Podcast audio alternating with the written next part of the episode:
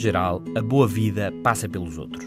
Por uma vida social, com a família, amigos e colegas profissionais significativa e dinâmica. Mas mais do que relações de amizade, de boas relações com familiares ou amigos, descobriu o Canadian Institute for Advanced Research, pode ser pertencer a vários grupos.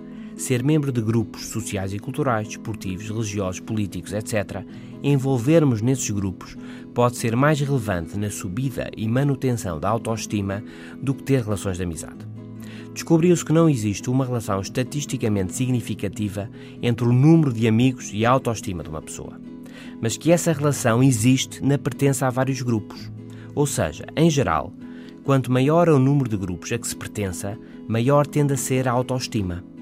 O estudo argumenta que a pertença a grupos proporciona benefícios que os laços interpessoais por si só não possibilitam, como por exemplo ligação, apoio, sentido de controle da nossa vida. A investigação decorreu no Reino Unido, na China e na Austrália, com crianças em idade escolar, idosos e pessoas que haviam passado pela condição de sem-abrigo. Os estudos mostraram de forma consistente que quem pertencia a mais grupos, em geral, tinha uma autoestima mais elevada, qualquer que fosse a natureza do grupo lazer religioso, político, cultural, etc. No entanto, um aspecto importante, os grupos devem ser interessantes do ponto de vista de cada um. Não é qualquer grupo que serve.